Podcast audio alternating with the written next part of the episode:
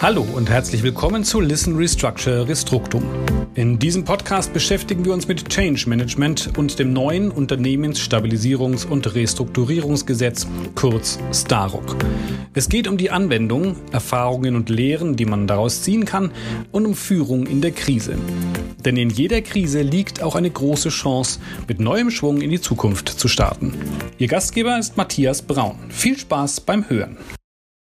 Herzlich willkommen zu einer neuen Folge von Listen, Restructure, Restructum. Mein Name ist Matthias Braun und ich möchte heute mit zwei Experten zum äh, Thema Change Management in Restrukturierung und Sanierung sprechen. Denn es ist ja so, dass Unternehmen sich noch nie so schnell und so regelmäßig an interne und auch externe Veränderungen anpassen mussten wie heute. Und ganz klar ist, dass sich jede Veränderung auch auf die Mitarbeitenden auswirkt. Besonders wenn in Sondersituationen wie Restrukturierung oder Sanierung alles unter enormem Zeitdruck erfolgen muss und es auch zu teilweise extremen Veränderungen kommt, kommt dem Change Management eine große Bedeutung zu. Es freut mich sehr, dass ich heute mit zwei Experten zu Sondersituationen sprechen kann. Einmal ist das Nick Piepenburg von Turnaround Management Partners und Dr. Jürgen Erbe von Schulze und Braun. Beide sind Sanierungs- und Restrukturierungsexperten, die schon viele Unternehmen durch Krisen begleitet haben äh, die einiges über die Bedeutung von Change Management in Sondersituationen erzählen können. Herr Piepenburg, Herr Erbe, schön, dass Sie hier sind. Hallo. Hallo Herr Braun, ich freue mich dabei zu sein. Lassen Sie uns direkt ähm, in die Praxis einsteigen. Herr Erbe, Herr Piepenburg, wo beachten oder beobachten Sie denn äh, Change-Prozesse in der Restrukturierung? Mal starten äh, mit meiner Beobachtung. Danach ist es so, dass äh, ein Change- bzw. Restrukturierungsprozess äh, schon ganz früh beginnen kann. Immer wenn ein Unternehmen merkt, es läuft nicht mehr so, wie es eigentlich äh, laufen sollte, dann muss man sich ja über die Hintergründe Gedanken machen und vor allem auch Gedanken machen, wie man die Dinge ändern kann, dass sie sich wieder zum Guten wenden. Dazu braucht es einen ganz ähm, guten und ausgefeilten Mix von Change und Prozessmanagement. Zum einen muss man sich so aufstellen, dass man auch weiterhin wettbewerbsfähig bleiben kann. Und dazu muss ich meistens das eigene Unternehmen an den Markt erneut anpassen oder zumindest versuchen, mit den Gegebenheiten der Zeit mitzugehen. Dass es dazu immer gleichzeitig auch ähm, Veränderungen von Abläufen oder äh, im Aufbau des Unternehmens führen kann, das liegt dann auf der Hand. Man muss sich deshalb die Frage stellen, wie man sich an die neuen Marktgegebenheiten anpassen kann und was sich alles ändern muss.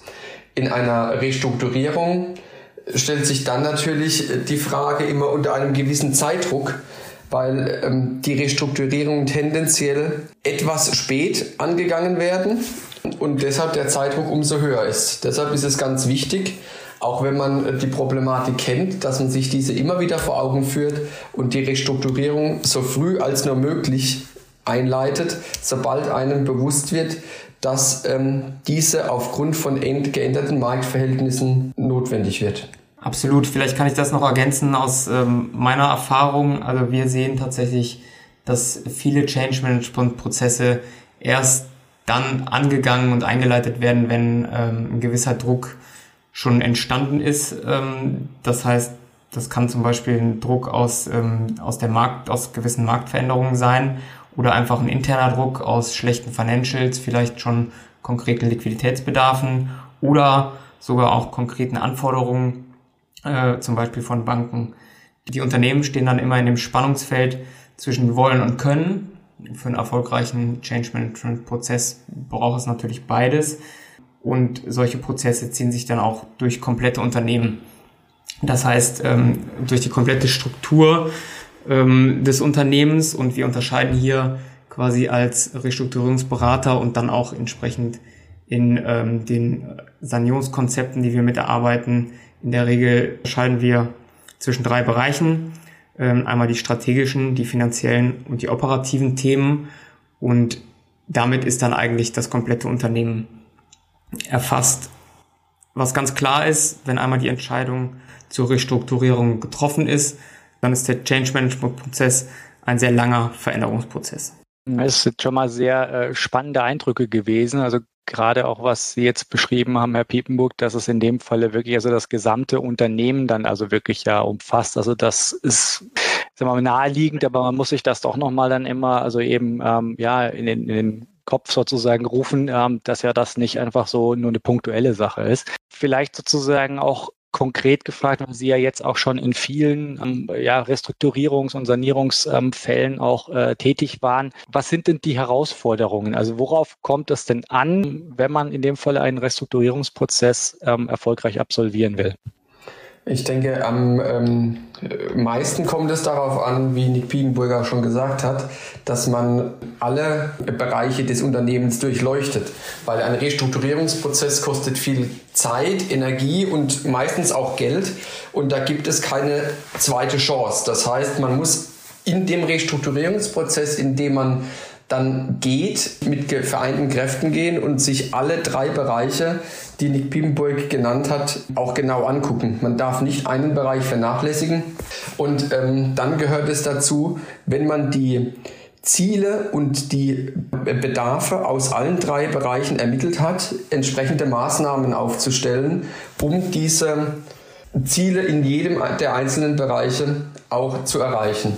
Dazu ist es ganz wichtig, dass man auch die Zielgruppen definiert. Zielgruppen können äh, sowohl intern im Unternehmen äh, gefunden werden. Das bedeutet, äh, man muss die eigenen Mitarbeiter mitnehmen. Das ist ein ganz wichtiger Punkt. Man äh, muss aber selbstverständlich auch, wie man schön sagt, alle Stakeholder mit an einen Tisch holen.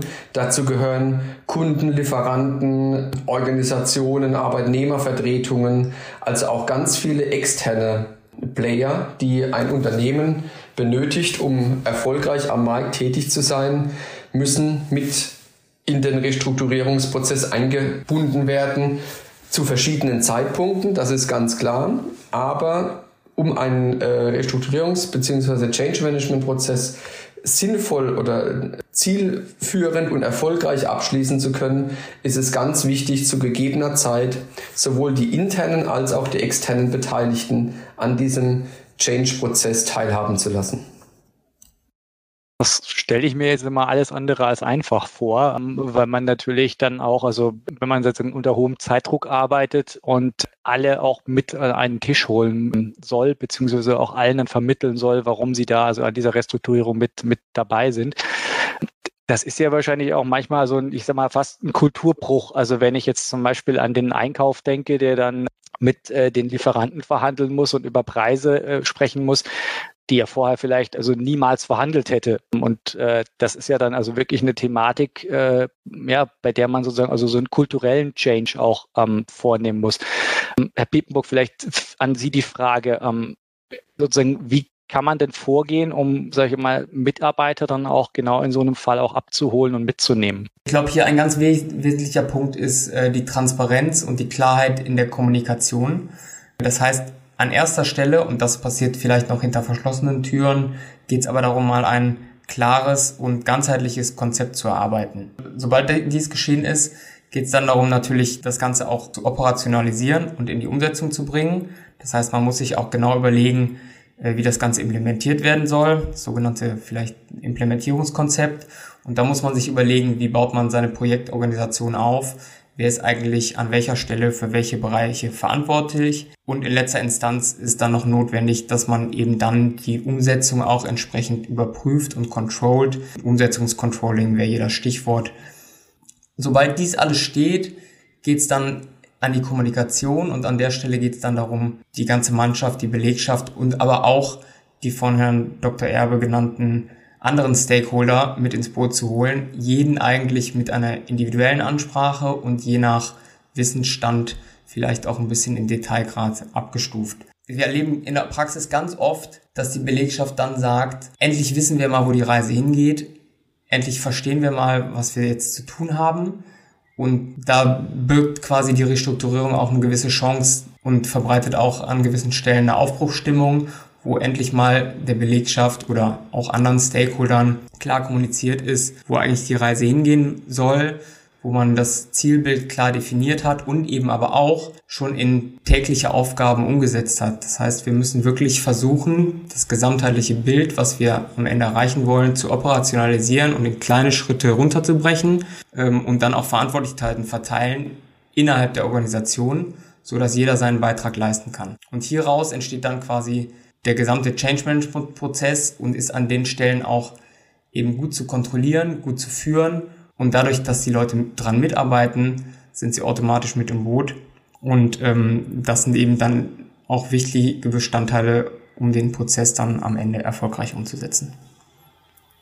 Mhm, wir haben jetzt gerade auch einen sehr wichtigen Punkt aus meiner Sicht genannt, also die Transparenz. Also ich glaube, das ist wirklich was, wenn die Mitarbeitenden wissen, wohin geht die Reise, dann sind sie da in der Tat wahrscheinlich eher dazu bereit, dann auch eben, sagen wir mal, diesen, ja, man könnte fast sagen, Veränderungsschmerz ja auch, auch mitzutragen und ähm, oder den, den sozusagen auch auszuhalten. Wenn Sie jetzt, sagen wir mal, so beide in, in Ihre sagen wir mal, Praxisfälle schauen, ähm, es gibt ja dann mit Sicherheit die Mitarbeitenden, die sagen, okay, ja, verstehe ich, ähm, mache ich mit, bin ich dabei. Wahrscheinlich aber genauso auch das Gegenteil. Also kann man da so ein bisschen sagen, es gibt so Typen von Mitarbeitenden, die man sozusagen, sagen wir mal, irgendwann auch so, ja, ich kenne meine Pappenheimer, also nach diesem äh, sozusagen Schema, dass man die dann auch einordnen kann? Ja, da gibt es ja verschiedene ähm, Untersuchungen mittlerweile auch dazu und auch Studien. Meines Erachtens muss man auch auf dieser Ebene wieder zwischen Können und Wollen trennen. Der Nick Piepenburg hat es schon angesprochen gehabt. Das, das Können ist ähm, die eine Seite. Da gab es eine Studie des Harvard Business Review, die zu dem Ergebnis gekommen ist, dass die Mitarbeiter viel mehr zu leisten vermögen, als ihnen die Vorgesetzten häufig zutrauen. Das heißt, am Können scheint es im Change Management nur selten zu scheitern. Das Wollen und die innere Motivation der Mitarbeiter, da gibt es eine andere Untersuchung dazu und da war die interessante Erkenntnis, dass nur ein einstelliger Prozentsatz der Mitarbeiter tatsächlich bereit ist, aktiv an einem Veränderungsprozess mitzuwirken. Das heißt, diesen Veränderungsprozess aktiv zu unterstützen. Und dann gibt es Abstufungen bei der Motivation der Mitarbeiter. Diejenigen, die sich von dieser kleinen Gruppe anstecken lassen, dann gibt es die, die zwar davon überzeugt sind, dass, es, dass man einen Veränderungsprozess braucht, um das Unternehmen langfristig wieder erfolgreich zu machen, die aber selbst nie auf die Idee gekommen wären, da selbst die Initiative zu ergreifen und auch nur etwas zögerlich sind, wenn es darum geht, diesen Prozess zu unterstützen. Und das ist die äh, größte Gruppe, rein statistisch betrachtet. Das ist natürlich von Unternehmen zu Unternehmen individuell verschieden, aber rein statistisch betrachtet ist die größte Gruppe derjenigen, die erstmal abwarten, wie sich denn so eine Veränderungsprozess anlässt im Unternehmen, ob die Dinge, die da in den ersten Tagen, Wochen passieren, ob das wirklich einen sinnvollen Eindruck macht. Und wenn dem so ist, dann ist diese größte Gruppe bereit, sich anzuschließen denjenigen, die diesen Change-Prozess vorantreiben wollen. Deshalb ist es auch ganz wichtig, dass der Change-Prozess von Anfang an gut kommuniziert und gut aufgebaut ist und nicht nach einem konzeptlosen Probieren wir mal aussieht, weil dann hat man nämlich das Problem, dass sich genau diese größte Gruppe von den Veränderern im Unternehmen abwendet und sich auf die andere Seite schlägt, nämlich derjenigen, die das, die diesen Change-Prozess nicht mitbegleiten wollen. Und die wird es immer geben in einem Unternehmen, weil der Mensch grundsätzlich nicht dafür bestimmt ist, Veränderungen herbeizuführen. Ähm, die Skepsis überwiegt, das ist ganz normal. Und deshalb wird es immer Leute geben, die sich an einem Change-Prozess nicht beteiligen wollen. Die werden das Unternehmen verlassen. Das muss man sich vorab vor Augen führen, weil ansonsten wird es zu bösen Überraschungen führen, wenn plötzlich Teile der Belegschaft abwandern, weil sie die Veränderungen nicht mitmachen wollen. Das ist eine Kalkulation, die man von Anfang an äh, in Betracht ziehen sollte. Und dann hat man die offenen Gegner, die zwar nicht davonlaufen aus dem Unternehmen, aber aktiv Stimmung gegen die Veränderungsprozesse machen und diejenigen, die zwar nicht aktiv Stimmung machen, aber so vor vorgehaltener Hand ähm, gegen den Veränderungsprozess wettern und versuchen, die größte Gruppe zu verunsichern. Und das ist so der Querschnitt, rein statistisch betrachtet, durch die Mitarbeiterschaft, den es in einem Change-Prozess, aber auch in einem Restrukturierungsprozess, der ja eigentlich nur ein Change-Prozess der speziellen Art ist, ähm, den es gilt mitzunehmen. Ja, das ist äh, definitiv auch nochmal ein interessanter Aspekt. Also ich habe jetzt gerade auch schon mitgenommen, also dass man in dem Falle, sagen wir mal, das große Ganze denken muss, gleichzeitig aber auch sehr kleinteilig unterwegs sein muss, also eben auch die unterschiedlichsten ja, Szenarien, unterschiedlichste sozusagen ja auch ja, Emotionen, ja, menschlichen Züge quasi mit, mit äh, reinnehmen muss. Zumal ich würde jetzt nochmal gerne so auf dieses große Ganze auch zurückkommen. Also weil man ja, das haben Sie gerade, Herr Erbe, gesagt, also eine Restrukturierung auch also entsprechend gut planen muss und gut vorbereiten muss, dass es eben genauso nicht wie ein Ich probiere mal aus aussieht. Und äh, da spielt ja auch, also äh, Herr Piepenburg, äh, das Sanierungsgutachten auch eine große Rolle. Und ähm, Sie erstellen solche Sanierungsgutachten ja auch regelmäßig und beschäftigen sich sozusagen damit ja auch dann also eben, ja, was, was steht denn am Ende dieser Restrukturierung oder dieser Sanierung? Wie gehen Sie denn da vor? Genau, also vielleicht einen Schritt zurück. Grundsätzlich ist ja ein struktureller Wandel ähm, passiert bei vielen Unternehmen und viele Unternehmen äh, müssen sich aufgrund von ja, ständigem Wandel in Märkten etc. verändern. Das wird aber oft verschlafen oder nicht ernst genommen. Ähm, anders ist es eben in der Restrukturierung. Da ist der, ähm, der Druck schon da und ähm, da kann das Ganze ein gewisser Wake-up-Call auch entsprechend sein, im positiven Sinne. Ja, und weiterhin ist es da aber auch dann so, dass man schon einen gewissen Formalismus auch äh, für das Change Management hat. Und das ist eben quasi der von Ihnen angesprochene IDW-Standard 6, der sogenannte S6 für die Erstellung von Restrukturierungsgutachten. Und der gibt quasi schon gewisse Leitplanken vor, an die man sich quasi bei der Restrukturierung zu halten hat und an der man auch den Change Management Prozess dann ausrichten sollte. Dieser Standard erfordert zum einen ein Leitbild des äh, sanierten Unternehmens mit dem entsprechenden Geschäftsmodell dahinter. Und als Sanierungsgutachter ist es dann unsere Aufgabe quasi, dieses Leitbild zu beurteilen und eben auch die Umsetzbarkeit zu beurteilen. Und an der Stelle ist es auch Teil des Gutachters zu beurteilen, ob das Unternehmen in der Lage ist, diese Veränderungen vorzunehmen und auch entsprechend umzusetzen. Das Stichwort hier ist dann äh, ein realisierbares und zukunftsfähiges Geschäftsmodell. Das ist das eine. Und zum anderen werden auch konkrete Anforderungen an den Umsetzungsgrad schon gestellt. Für ein positives Sanierungsgutachten äh, muss dieses schlüssige Sanierungskonzept auch mindestens in den Anfängen schon in die Tat umgesetzt sein und da sprechen wir dann wieder von konkreten Operationalisierungen, die schon angestoßen sein müssen. Am Ende muss das Ganze dann bei objektiver Betrachtung mit überwiegender Wahrscheinlichkeit zu einem sanierten Unternehmen führen und das in Summe ergibt dann, ein bisschen vereinfacht gesprochen jetzt aber ein positives Sanierungsgutachten und ja, eben gewisse Anforderungen, die ähm, hier schon erfüllt werden müssen. Hm, jetzt haben wir sehr viel, ähm, sehr interessant das quasi schon direkt gelernt oder, oder auch mitbekommen über die Restrukturierung und auch wie man dann also eben unterschiedliche Zielgruppen mitnimmt, äh, wie auch dann eben in dem Fall sagen wir, die, ja, die Komplettlösung, das große Ganze aussehen kann. Jetzt ist schon mehrfach zwischendrin angeklungen, dass aber viele Restrukturierungen eben auch wir mal, zu spät oder, oder ja, nicht, nicht rechtzeitig zumindest angegangen werden. Um vielleicht sozusagen nochmal kurz einen Schritt dann quasi zurückzugehen an den Anfang. Wie sehen Sie das denn, äh, dass also jetzt zum Beispiel ja seit dem, dem 1. Januar 2021 mit dem Staruk ja eigentlich sozusagen ein vorinsolvenzliches Verfahren auch nochmal existiert? Also hat das aus Ihrer Sicht auch dazu beigetragen, da so nochmal ein bisschen so diesen Kulturwandel hin zu einer früheren Restrukturierung, zu einer Sanierung dann eben auch zu unterstützen oder ist das noch ein Weg, der einfach noch gegangen werden muss, weil doch eben diese Veränderung ja immer noch, ja, sag mal, als so eine Art Tabuthema dann auch gesehen wird? Ich denke, die Anzahl der geringen Fälle lässt zunächst darauf schließen, dass sich keine wirkliche Veränderung eingestellt hat. Sonst hätte man ja seit Januar 2021 mehr Fälle bisher gesehen.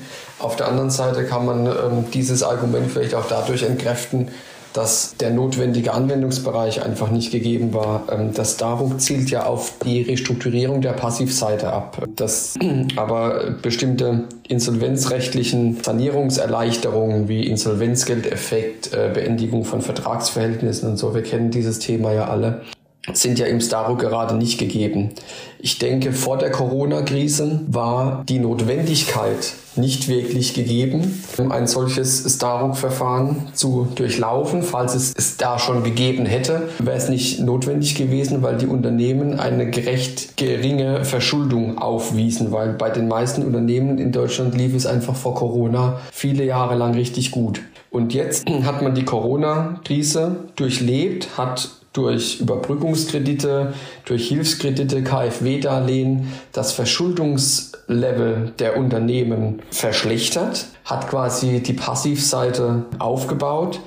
Und jetzt kommt aber die nächste Krise dazu, Ukraine-Krise, Lieferkettenkrise, ähm, Rohstoffkrise, sodass es vermutlich nach meiner Einschätzung mit einer reinen Restrukturierung der Passivseite einfach nicht mehr getan ist, obwohl man jetzt die Passivseite hätte, um die Unternehmen zu restrukturieren um sich von passiver durch eine Restrukturierung frei zu machen, muss man jetzt aber eine Restrukturierung wahrscheinlich auch operativ mit angehen, weil durch beschriebene Rohstoffpreiserhöhungen, durch äh, höhere Energiepreise eine bestimmte Geschäftsmodelle einfach äh, auch operativ unter die Lupe müssen.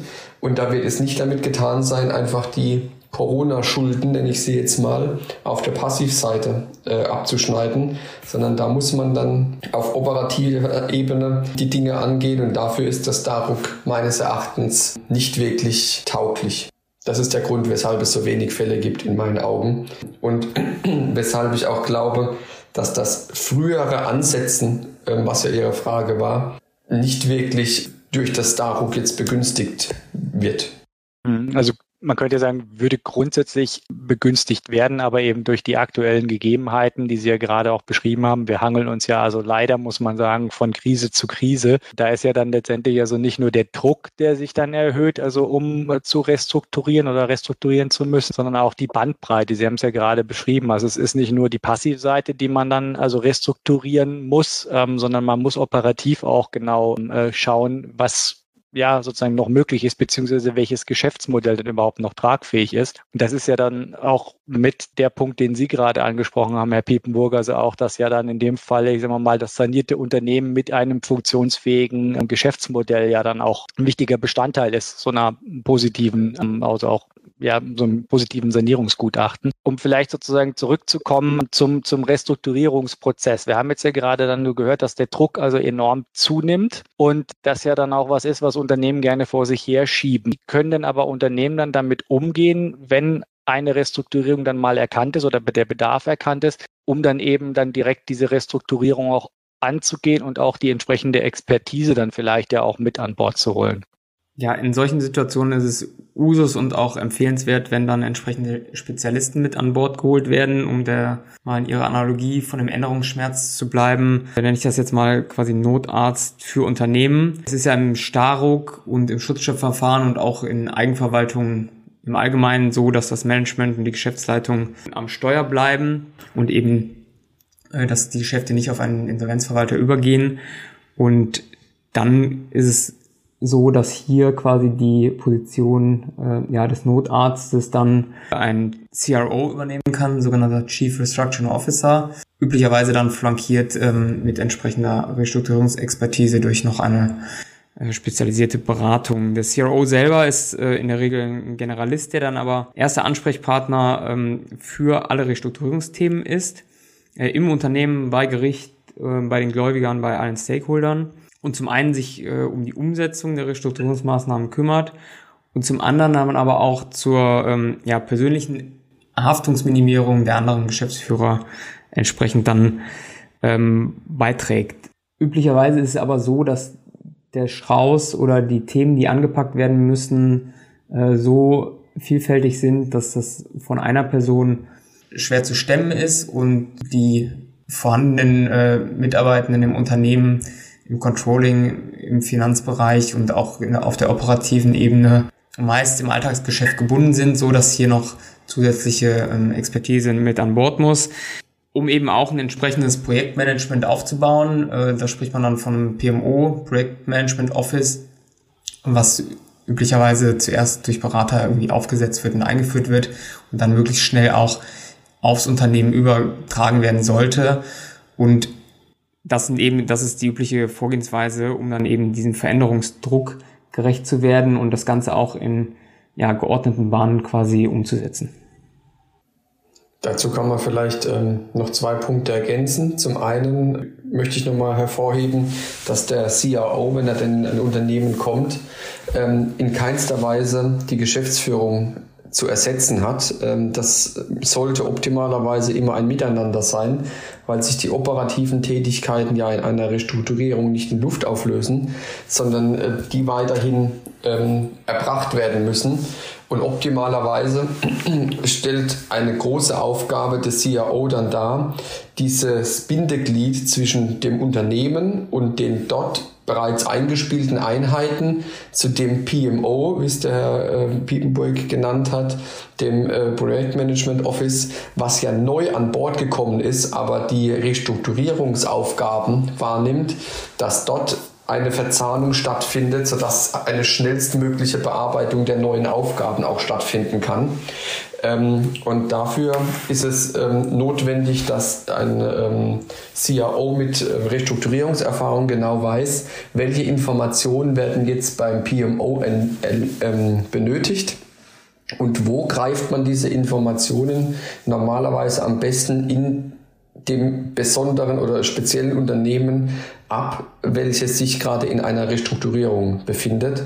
Und äh, die Verzahnung ist eine der wichtigen Aufgaben in meinen Augen, ähm, die der CAO zu erledigen hat und die er aufgrund seiner Erfahrung in diesem Bereich normalerweise auch ähm, sehr gut erledigen kann.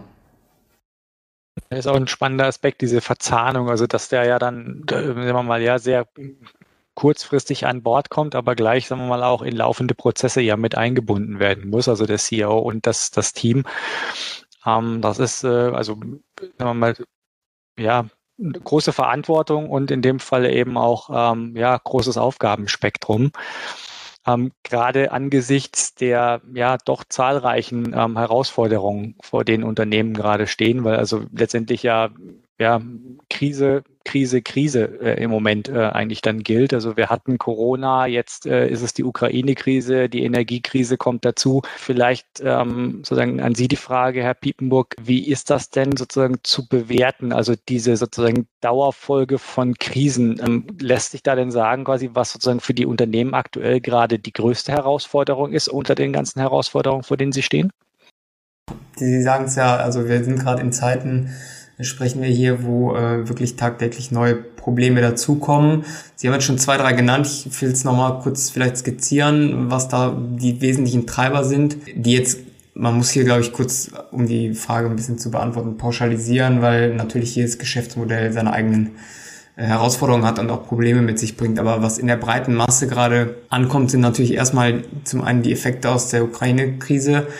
Überall liest man Öl, Gas, Weizen steigt. Wir, konkret merken wir das eben an äh, den Energiekosten in Unternehmen. Also wir haben wirklich Unternehmen, wo die Energiekosten sich verzehnfacht haben oder äh, wo uns Kunden ansprechen und sagen, unsere Lieferanten liefern nicht mehr, deren Energiekosten sind so hoch, dass sie mittlerweile lieber die Vertragsstrafen zahlen.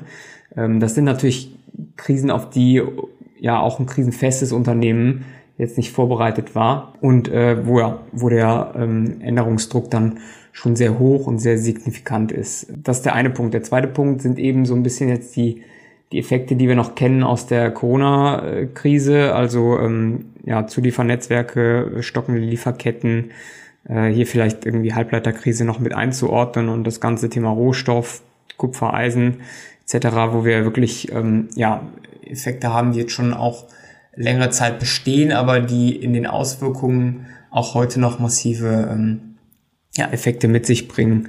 Und das dritte Thema ist jetzt gar nicht so kurzfristig, aber auch sehr relevant, ist so ein bisschen der Veränderungsdruck, der durch ähm, die Energiewende kommt, die ganzen ESG-Themen, die jetzt ähm, immer weiter in den Fokus rücken. Ähm, Veränderungsdruck, der schon länger absehbar war, aber wo man auch merkt, dass ähm, ja bei vielen der jetzt erst ankommt und vielleicht auch zu wenig gemacht wurde in den letzten Jahren. Und so ist es, glaube ich, dass jedes Unternehmen von einem dieser Effekte ähm, oder mehreren dieser Effekte zumindest ein bisschen tangiert ist, so dass ich glaube, dass aktuell viele Unternehmen einfach sich verändern müssen und hier gerade vor ähm, besonderen Herausforderungen stehen. Wir sehen ja, dass dann der Veränderungsbedarf ja im Moment also nicht nur akut sehr hoch ist, sondern also auch ähm, ja perspektivisch hoch bleiben wird. Und äh, das bedeutet also im Umkehrschluss ja auch, dass äh, gerade Ihre Expertise im, im Bereich Change Management, in Sondersituationen, auch Restrukturierung, Sanierung, dass der eben also eigentlich noch gefragter sein dürfte, als er bereits jetzt ist. Und ich finde, dass wir da also heute wirklich sehr viele ähm, interessante Einblicke und ähm, äh, ja, Punkte besprochen haben. Und ähm, also ich würde mich auf jeden Fall sehr freuen, ähm, wenn wir das ähm, bei Gelegenheit ähm, fortsetzen könnten und äh, den Austausch dann auch entsprechend fortführen könnten. Also vielen Dank an Sie beide für die interessanten Einblicke, die Sie uns gegeben haben. Und ähm, ja, vielen Dank und äh, gerne sozusagen auf ein nächstes Mal. Herzlichen Dank. Sehr gerne, vielen Dank. Das war unser Podcast Listen, Restructure, Restruktum. Wenn er Ihnen gefallen hat, abonnieren Sie uns doch beim Podcatcher Ihres Vertrauens. Dann erhalten Sie alle neuen Folgen direkt auf Ihr Handy. Gerne können Sie uns natürlich auch eine positive Bewertung hinterlassen, wenn Sie das möchten. Wenn wir noch etwas verbessern können, wenn Sie an einem bestimmten Thema besonders interessiert sind oder wenn Sie uns Ihre Meinung zu den Inhalten unserer Sendungen mitteilen möchten, dann freuen wir uns über Ihre Mail an podcast.restruktum.de.